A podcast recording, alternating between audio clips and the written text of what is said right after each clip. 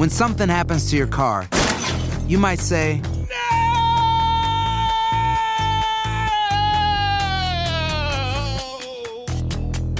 My car. but what you really need to say is something that can actually help. Like a good neighbor, State Farm is there. And just like that, State Farm is there to help you file your claim right on the State Farm mobile app. So just remember, like a good neighbor, State Farm is there. State Farm, Bloomington, Illinois.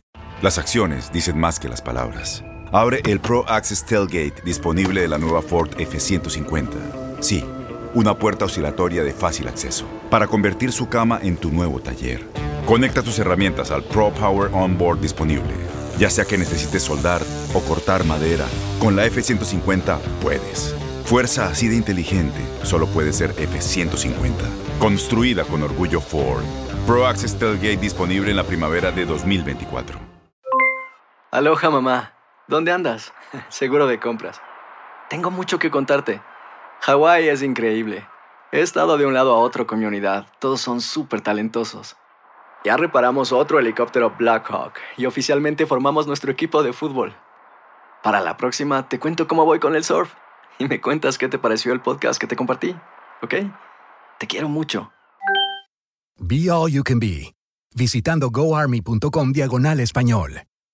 Boost Mobile tiene una gran oferta para que aproveches tu reembolso de impuestos al máximo y te mantengas conectado. Al cambiarte a Boost, recibe un 50% de descuento en tu primer mes de datos ilimitados. O, con un plan ilimitado de 40 dólares, llévate un Samsung Galaxy A15 5G por $39.99. Obtén los mejores teléfonos en las redes 5G más grandes del país. Con Boost Mobile, cambiarse es fácil. Solo visita boostmobile.com. Boost Mobile, sin miedo al éxito. Para clientes nuevos y solamente en línea, requiere AroPay. 50% de descuento en el primer mes requiere un plan de 25 dólares al mes. Aplican otras restricciones. Visita boostmobile.com para detalles.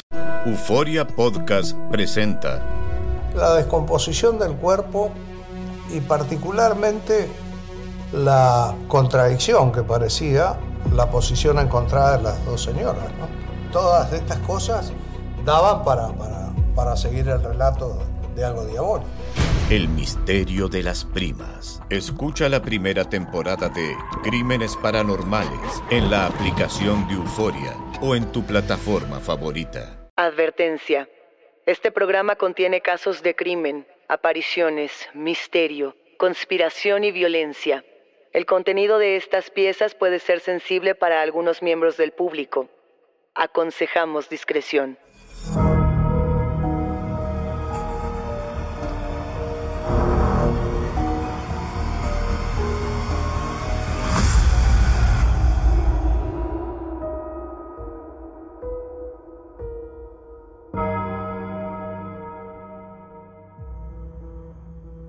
Saludos enigmáticos, bienvenidas, bienvenidos de vuelta a nuestros testimoniales enigmáticos.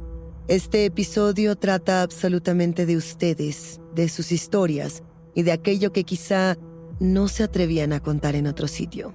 No se olviden de seguirnos en nuestras redes sociales y también de que pueden ponerse en contacto con nosotros para contarnos su historia a través de Instagram, Facebook o enviándonos un correo a enigmas.univision.net.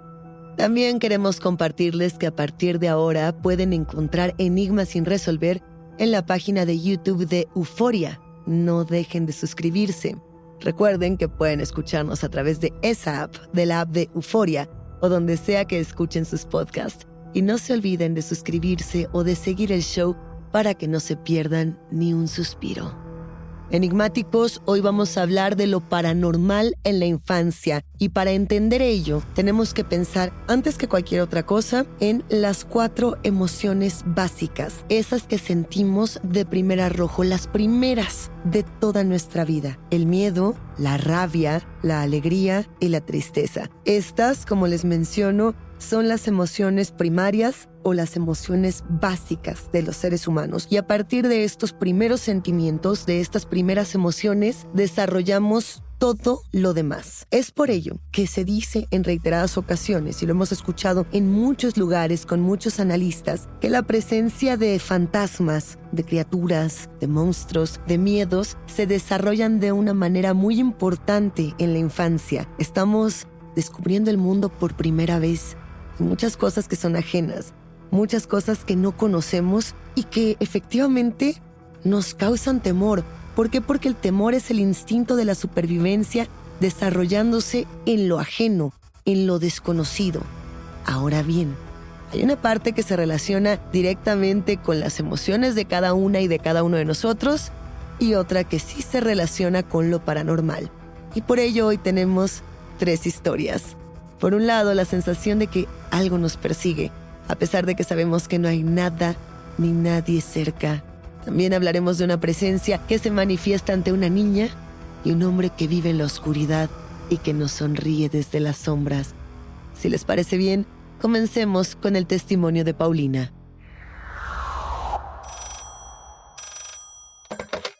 Hola Luisa, soy Paulina y con gusto te cuento esta historia que me abrió las puertas a lo paranormal y a la fascinación por lo esotérico.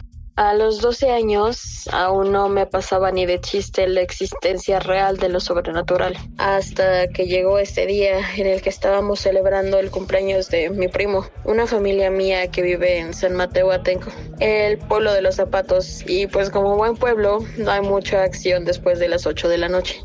Estábamos en lo que en ese tiempo era un salón de fiesta suspendido, del que mi tía era dueña. Ya te lo podrás imaginar. Un patio gigante, césped crecido y algunos árboles, pero obvios sin luz. Para eso de las 6, 7 de la noche, quedamos solo tres niños. Mi primo, su mejor amigo y yo. Bueno, un adulto. Em, nos mandó a comprar un pan y leche para poder cenar. Todo iba relativamente normal hasta que llegamos a la calle. Comencé a escuchar pasos detrás de mí.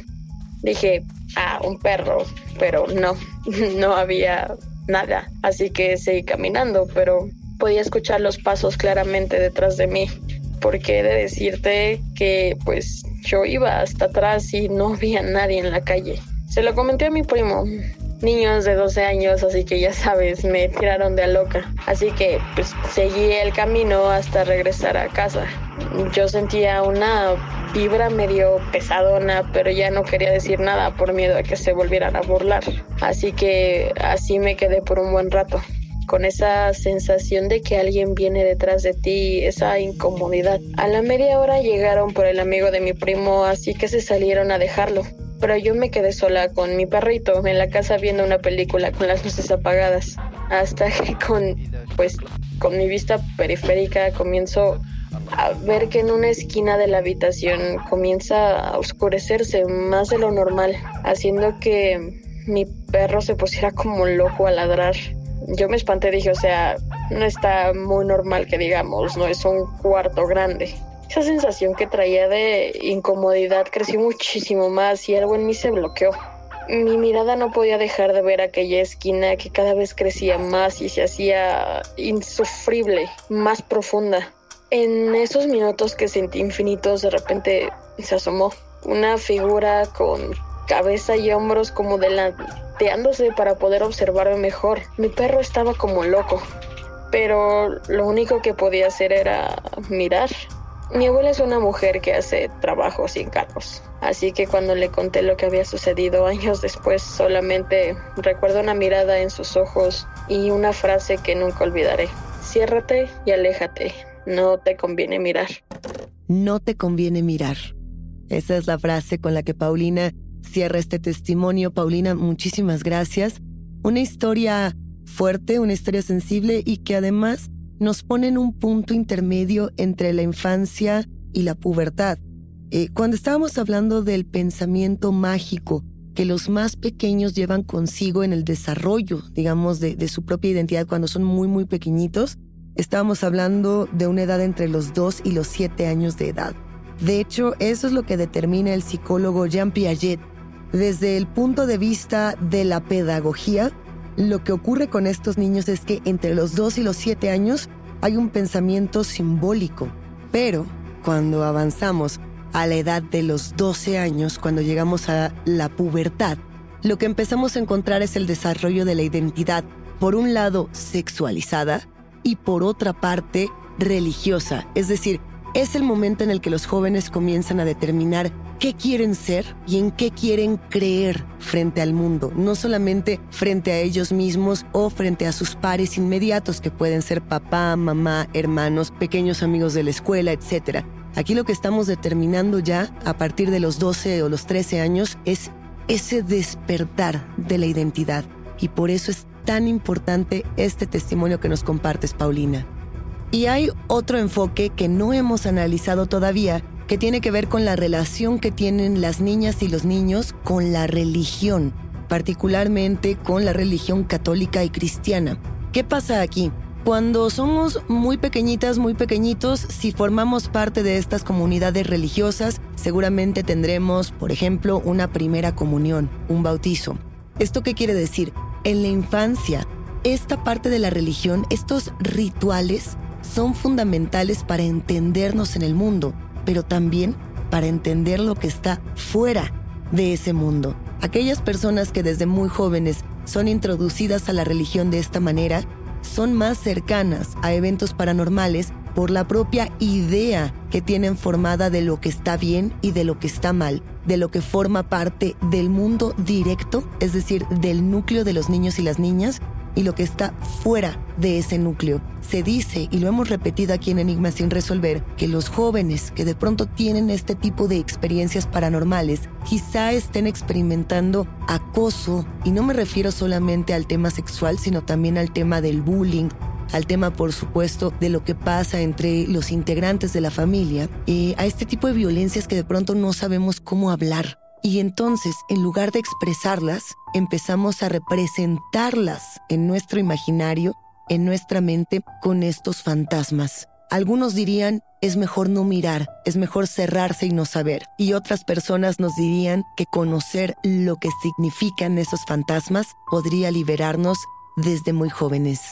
Y ahora, pensando en cómo se manifiesta esa identidad, en cómo se manifiesta ese despertar a partir de otros, que inclusive pueden ser espectros o apariciones sobrenaturales? Toma aire. Estás escuchando Enigmas sin resolver. ¿Sabías que la línea 988 de prevención de suicidio y crisis ahora ofrece opciones de mensaje de texto y chat en español? Si tú o alguien que conoces está pasando por una situación difícil o por una crisis de salud mental, la línea 988 te conecta con ayuda especializada 24 horas al día, 7 días a la semana. Ahora puedes llamar o textear al 988 o visitar la página línea988.org para hablar con un consejero especializado en tu idioma. Hay esperanza. La línea 988 funciona. When you buy a new house, you might say, Shut the front door! Winning! No, seriously, shut the front door. We own this house now. but you actually need to say, Like a good neighbor, State Farm is there. That's right. The local State Farm agent is there to help you choose the coverage you need. Welcome to my crib. no one says that anymore, but I don't care. So just remember, like a good neighbor, State Farm is there. State Farm, Bloomington, Illinois. Tienes mucho en tus manos. Pero con solo mover un dedo puedes dar marcha atrás con Pro Trailer Backup Assist disponible. Presentamos la nueva Ford F150 2024. Ya sea que estés trabajando al máximo o divirtiéndote al máximo, esta camioneta te respalda porque está hecha para ser una parte indispensable de tu equipo. Fuerza así de inteligente solo puede ser F150. Construida con orgullo Ford. Fuerza Ford. Boost Mobile tiene una gran oferta para que aproveches tu reembolso de impuestos al máximo y te mantengas conectado. Al cambiarte a Boost, recibe un 50% de descuento en tu primer mes de datos ilimitados. O, con un plan ilimitado de 40 dólares, llévate un Samsung Galaxy A15 5G por $39.99. Obtén los mejores teléfonos en las redes 5G más grandes del país. Con Boost Mobile, cambiarse es fácil. Solo visita boostmobile.com. Boost Mobile, sin miedo al éxito. Para clientes nuevos y solamente en línea, requiere AroPay. 50% de descuento en el primer mes requiere un plan de 25 dólares al mes. Aplican otras restricciones. Visita boostmobile.com para detalles. Vamos a escuchar la historia de Brenda. ¿Qué tal? Yo me llamo Brenda y te voy a contar una historia que creo que me ocurrió cuando, cuando era muy pequeñita, pero eh, honestamente yo no la recuerdo. Han sido pues mi papá y mi abuela las que se han encargado de recordarme que esto me ocurrió. Y pues bueno, la verdad es que es una historia que sí me da miedo, pero pues yo no me acuerdo. Lo que pasa es que eh, cuando yo era muy chiquita, eh, era un bebé, yo creo que apenas estaba aprendiendo a hablar. Pues mi familia tenía una casa que era muy grandota, pero estaba dividida como en varias partes, ¿sabes? Como si fueran eh, departamentitos. Entonces, pues mi abuela vivía en el departamento de hasta arriba y nosotros íbamos a verla pues todos los fines de semana, estar con ella. Eh, ella me cuidaba súper seguido y yo me quedaba a dormir en su casa y me encantaba ir. Pero llegó el día en el que yo le dije a mis papás que pues ya, que, me daba miedo ir a casa de mi abuela y que yo ya no quería regresar. Y cuando me preguntaron por qué, yo les dije que porque estaba Genaro y que yo no quería ver a Genaro. Pero pues yo no conocía ningún Genaro y mis papás tampoco y mi abuela pues menos. Entonces esto la sacó muchísimo de onda a todos y pues bueno, en, en, en distintos momentos eh, creo que mencioné a Genaro, creo que yo decía que no quería ir a la sala porque estaba Genaro y me veía. Eh, le decía a mi abuela que cuando se iba a ir Genaro de su casa para que yo ya pudiera ir. Y pues esto era muy raro porque, repito, pues la familia no conocía ningún Genaro. Y, a ver, yo tenía amigos imaginarios, sí, eh, pero era, era distinto, ¿sabes? Como que, eh, pues me gustaba jugar con mis amigos imaginarios, inventaba juegos, inventaba eh, pues cosas y actividades, pero pues Genaro era distinto de algo que sí estoy segura es que pues esto no me no, no, lo hacía como en plan de broma, genuinamente estaba asustada y pues era muy raro para mí. Eh, intentamos investigar como de quién había sido la casa antes de que fuera nuestra y si había como algún genaro por ahí perdido, pero la verdad nunca encontramos nada. Con los años pues se me fue pasando, se me fue olvidando que existía el famoso genaro y pues ya, ya nada, nunca, nunca he vuelto a ver, eh, nunca he sentido ni visto ni nada cosas paranormales, pero creo que puede ir por ahí, pues la verdad está rarísimo, ¿no?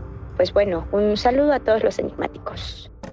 Aquí está la historia de Brenda y la presencia en su vida de este ser llamado Genaro. ¿Qué piensan enigmáticos? Gracias Brenda por compartirnos tu testimonio y esto nos hace pensar en otra esfera del pensamiento infantil que nos llama muchísimo la atención. ¿Qué pasa con estos seres que muchas veces han sido llamados amigos imaginarios?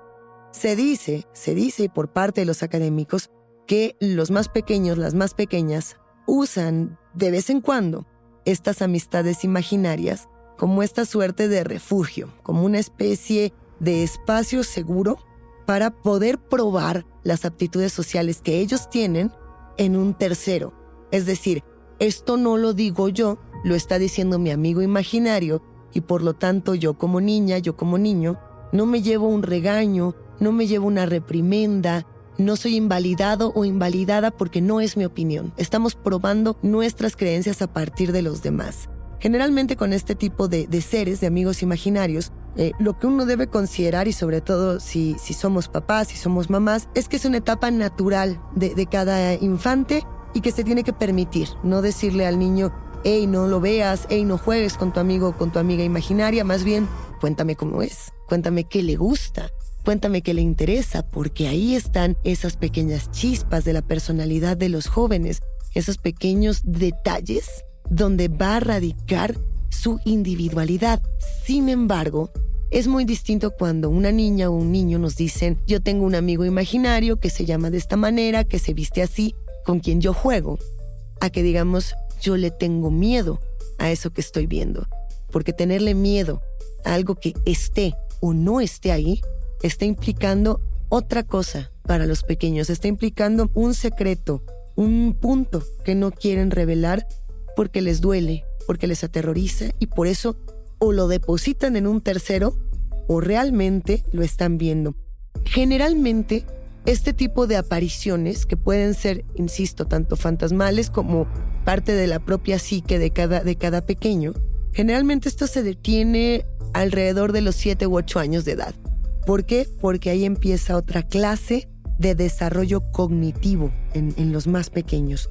Si no se detiene entre los 7 y los 8 años, hay que revisar entonces qué es lo que está ocurriendo con la psique de los menores y cómo se les puede ayudar. Es decir, qué está pasando con el desarrollo de las funciones cognitivas superiores, con su lenguaje, con su manera de interpretar el mundo y, y qué tan imaginarios o no son estos seres que están observando. Tenemos una historia más que hemos recibido por correo. Recuerden que pueden escribirnos a enigmas.univision.net porque a continuación les vamos a leer el testimonio de Rubén. Hola Luisa, mi nombre es Rubén. Primero que nada, te mando un abrazo desde Chile. Me gustaría acercarme a ti para contarte una situación que viví cuando era muy pequeñito y hasta la fecha no he logrado superar esta sensación de miedo que me provoca. Cuando tenía alrededor de cuatro años, vivía con mi familia en un departamento. Yo recuerdo muy vividamente esta etapa de mi vida, cosa que me parece rara, porque pues yo era muy pequeño. La cosa es que desde que llegamos a vivir a esta casa, yo le decía a mi mamá que me daba mucho miedo mi cuarto, que yo no quería dormir ahí. Incluso me escapaba a dormir a la sala cuando mis papás ya se habían dormido. Y esto provocaba que mis papás me regañaran muchísimo por no querer dormir en mi cama. No solamente me iba a dormir a la sala, a veces también me iba a dormir con ellos y eso les molestaba todavía más, pues pensaban que yo era muy pequeño y que lo único que quería era no dormir solo. Pero el motivo por el cual yo no quería quedarme solo en mi cuarto era que cada vez que apagaba la luz por las noches, yo veía a un hombre que se acercaba a mi cuna y me sonreía. Yo sé que no es habitual recordar cosas a esa edad, pero este recuerdo es tan, pero tan fuerte que me ha perseguido durante años. La imagen de este hombre me resultaba muy tétrica y por lo mismo lo recuerdo muy bien. Era un hombre alto, moreno. Tenía una sonrisa gigantesca. Sus pupilas se dilataban cada vez más. Y mientras comenzaba a acercarse a mí, sus ojos comenzaban a llorar sangre. Recuerdo que en ocasiones yo lo escuchaba susurrar mi nombre. Esto a mí me provocaba tanto miedo que intentaba cualquier pretexto para no pasar las noches en mi cuarto. Y mis papás se frustraban mucho porque pensaban que era algo propio de la edad. Simplemente no me quería desprender de ellos y por eso inventaba historias para que me dejaran dormir en su cama. En fin, mis papás jamás me creyeron. Pero una vez, ellos se fueron de viaje un fin de semana y me dejaron con mi abuelita. Ella me estuvo cuidando un par de días.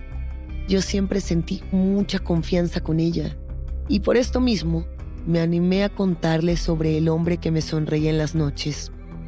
Le conté absolutamente todo y recuerdo que hasta lloré cuando le estaba diciendo lo que ocurría. Mi abuelita me abrazó y me dijo que fuéramos a mi cuarto a rezar juntos, que seguramente era solo una mala energía que se había quedado ahí lo que no era más fuerte que yo. Yo recé con mi abuelita y al otro día me regaló un collar que ella siempre llevaba. Me dijo que me lo pusiera cada que sintiera miedo. Después de esto, no volví a ver al hombre que me sonreía. Yo creo que gracias a la paz que me transmitió mi abuelita, logré dejar todo eso atrás. Pero lo que nunca he podido olvidar es su sonrisa y el miedo que me hacía sentir. Muchas gracias por compartir mi anécdota y un saludo a todos los enigmáticos. Rubén, muchísimas gracias por compartirnos tu testimonio. Efectivamente es muy interesante cómo tienes un recuerdo tan fuerte a tan temprana edad. Se dice que nuestros primeros recuerdos comienzan a partir de los 3, 4 o 5 años de edad. Hay quienes hablan de que el periodo, digamos, previo a ello, de los 0 a los 3 años, eh, puede ser conocido como amnesia infantil. Esto de hecho lo dice la doctora Catherine Loveday de la Universidad de Westminster. Y es interesante justamente porque los primeros recuerdos son los que nos definen, los que forman nuestro carácter hacia adelante. ¿Por qué elegimos un recuerdo u otro? ¿Por qué recordar esta sonrisa oscura? Porque también esa propia oscuridad está relacionada directamente con la sonrisa luminosa de tu abuelita, que es el símbolo de valor, que es el símbolo que te acompañó para superar todos esos miedos. Frente a esa luz está también esa oscuridad, el yin y el yang de la memoria, el contrapeso que nos enseña en una historia que puede ser muy oscura, sin duda, nos enseña justamente nuestra fortaleza. Y estoy segura de que cada vez que recuerdas esto que sucedió, si bien quizá recuerdes con miedo esa sonrisa, también recuerdes con mucha emoción cómo lograste vencer esos temores. Enigmáticos, aquí les preguntamos, ¿desde dónde vienen sus primeros recuerdos? ¿Son escalofriantes o felices? ¿Hay fantasmas, amigos imaginarios o aparecidos? Cuéntenos en un correo. Y nos vamos a ir con una última reflexión, enigmáticos. Si ustedes tienen hijas o hijos en casa, pequeñitos, y les comentan que han estado viendo cosas que no pueden explicar, sean fantasmas, demonios, entidades, amigos imaginarios, no les digan que estas cosas no existen. Vaya, pueden decirlas, pero antes de hacerlo, escuchen lo que estas pequeñas y pequeños tienen que contar. Porque si anulamos de inmediato lo que están sintiendo, esos niños, esas niñas no van a querer después hablar de cómo se sienten y de lo que están viendo. Y esto va más allá de lo paranormal. Es muy necesario escuchar esas historias por demás escalofriantes porque siempre tienen algo en el fondo, en el núcleo. Siempre hay una experiencia que no se está diciendo. Y dentro de todo lo que se dice, Dentro de todo lo que se platica, el silencio para las niñas y los niños es fundamental. Aquello que no saben articular todavía y que lo pudieran estar expresando en experiencias paranormales, que bien podrían ser absolutamente psicológicas o no sabemos si pudiesen realmente tener un toque de magia, de espectro, de temas parapsicológicos. Las teorías Ahí están para que todas y todos los consultemos. Escuchar las experiencias también es algo que disfrutamos muchísimo hacer, así que si tienen la propia, aquí los escucharemos. Hasta aquí llegamos con los testimonios. La invitación queda abierta para ustedes, quienes construyen este podcast, a que nos compartan sus voces en enigmas.univision.net y nuestras redes sociales. No se olviden de seguirnos ahí mismo. Y recuerden que pueden escucharnos en la app de Euforia, en la página de YouTube de Euforia Podcast o donde sea que escuchen sus podcasts. Denle follow o suscríbanse al show en donde sea que nos escuchen y así no se pierden ni un momento de Enigmas sin resolver. Yo soy Luisa Iglesias y nos espantamos en el próximo episodio.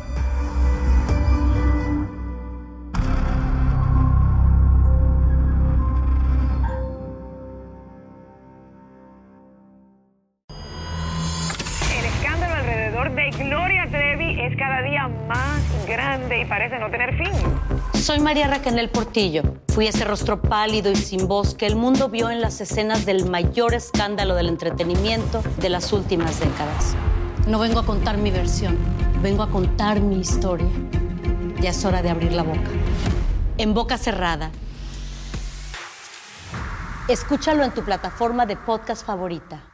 Boost Mobile tiene una gran oferta para que aproveches tu reembolso de impuestos al máximo y te mantengas conectado. Al cambiarte a Boost, recibe un 50% de descuento en tu primer mes de datos ilimitados. O, con un plan ilimitado de 40 dólares, llévate un Samsung Galaxy A15 5G por $39.99. Obtén los mejores teléfonos en las redes 5G más grandes del país. Con Boost Mobile, cambiarse es fácil. Solo visita boostmobile.com. Boost Mobile, sin miedo al éxito. Para clientes nuevos y solamente en línea, requiere AroPay. 50% de descuento en el primer mes requiere un plan de 25 dólares al mes. Aplican otras restricciones. Visita Boost para detalles. Todos los sándwiches tienen pan.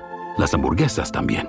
Pero estos panes, calientes, dorados, suaves y hechos al vapor, estos son especiales. Reservados para lo mejor de lo mejor, el filet fish y tú. En ese orden. Y llévate dos deliciosos filet fish con un patty crujiente de pescado, queso y salsa tártara de McDonald's por 6 dólares. Solo por tiempo limitado. Precio y participación pueden variar. No puede ser combinada con ninguna otra oferta. Producto individual a precio regular. Para la voz, porque la venta para amigos y familiares de JCPenney está de vuelta. Y esta semana tenemos un cupón de 30% extra para que prepares a tu familia y hogar esta Pascua. Estos son ahorros adicionales por encima de nuestros precios bajos. Además, comparte el cupón con quien tú quieras, porque siempre es mejor cuando ahorramos juntos. JCPenney, tallas y estilos para todos. Oferta válida del 11 al 17 de marzo. Aplican exclusiones. Detalles en la tienda jcp.com. Este abril te invitamos a nuestra feria virtual Univisión Contigo rumbo a la universidad. Conéctate virtualmente con representantes de colegios y universidades en la costa este, desde Nueva York a Florida. Aprende sobre ayuda financiera, becas y otros recursos para continuar tu educación. Regístrate para asistir y para la oportunidad de ganar una tableta. Te esperamos en Univisión Contigo rumbo a la universidad del 3 al 9 de abril. Regístrate ya en univision.com diagonal universidad.